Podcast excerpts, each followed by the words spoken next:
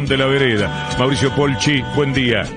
Hola Víctor Hugo, ¿cómo te va? Muy buen día, calurosa hoy sí la jornada, ¿eh? tal como anticipaban ustedes, se siente el verano en la ciudad y febrero se muestra más que prometedor. Víctor Hugo, estamos en el barrio de Palermo, en el arranque de este miércoles la reta encabezó una actividad y se metió de lleno en la interna del oficialismo, otra vez también en su disputa por ser el referente, el vocero de la oposición, cuestionó con dureza la renuncia de Máximo Kirchner al frente de la presidencia del bloque del oficialismo en la Cámara de Diputados. ¿Qué dijo la reta?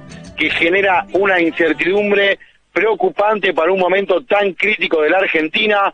Esto no ayuda para nada las palabras del jefe de gobierno Portini además se escucharon en la antesala de la reunión de Juntos, porque los dirigentes del macrismo se van a encontrar este mediodía para definir la postura que adoptarán en el Congreso. Ya anticiparon algunos que ya hay legisladores del Frente de Todos que no van a votar el acuerdo con el Fondo Monetario Internacional, ellos tampoco lo van a hacer. Sin embargo, la reta dijo que no tienen la letra chica del proyecto, por lo que es difícil tomar una decisión. Vamos a escuchar, si te parece, al jefe de gobierno de la Ciudad de Buenos Aires, Horacio Rodríguez Larreta, muy duro cuestionando al gobierno por la situación del Frente de Todos. Bueno, respecto de la, de la situación interna del oficialismo, y genera una incertidumbre que en este momento tan crítico para la Argentina no ayuda nada, no ayuda nada. Justo en el momento de lo que necesitamos tener una visión a largo plazo, un plan, situaciones como esta generan más confusión, idas y vueltas, realmente eh, muy inoportuno, no ayuda, no ayuda. No, eh, hay un, rasgo ya de idiotez en las expresiones de Rodríguez Larreta. Ya no solamente es un chanta, un personaje totalmente divorciado de cualquier elemento que implique dignificar la vida. Es una vergüenza lo que dice.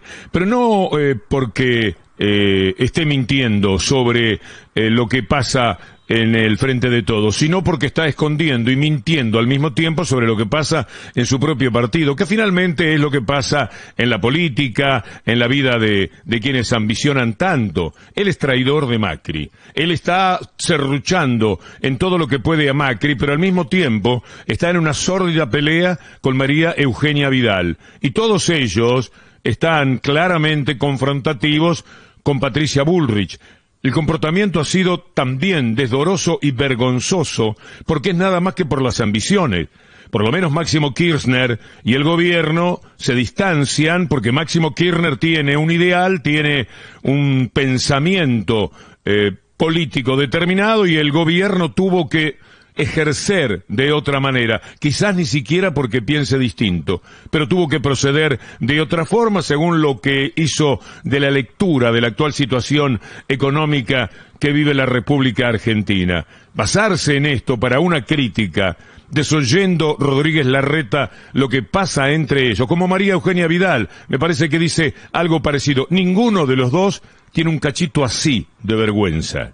Dos años tardaron. Y nos llevaron con el agua al cuello 24 horas antes, una noche antes, anunciando que iban a pagar el viernes. Porque ya sabían que no tenían margen. En un acuerdo que no tenían ni siquiera consensuado internamente. ¿Quién está llevando a la angustia y la incertidumbre? Nosotros como oposición el viernes que dijimos, es positivo que evitemos el default queremos conocer la letra chica antes de votar y queremos saber qué es lo que pretende hacer el gobierno. Ni más ni menos que lo razonable. No es la oposición la que está llevando a la angustia o a la incertidumbre en la Argentina. Al contrario, la oposición está poniendo límites razonables, prudentes y de esa manera se va a comportar. No se va a comportar de otra manera porque no somos irresponsables.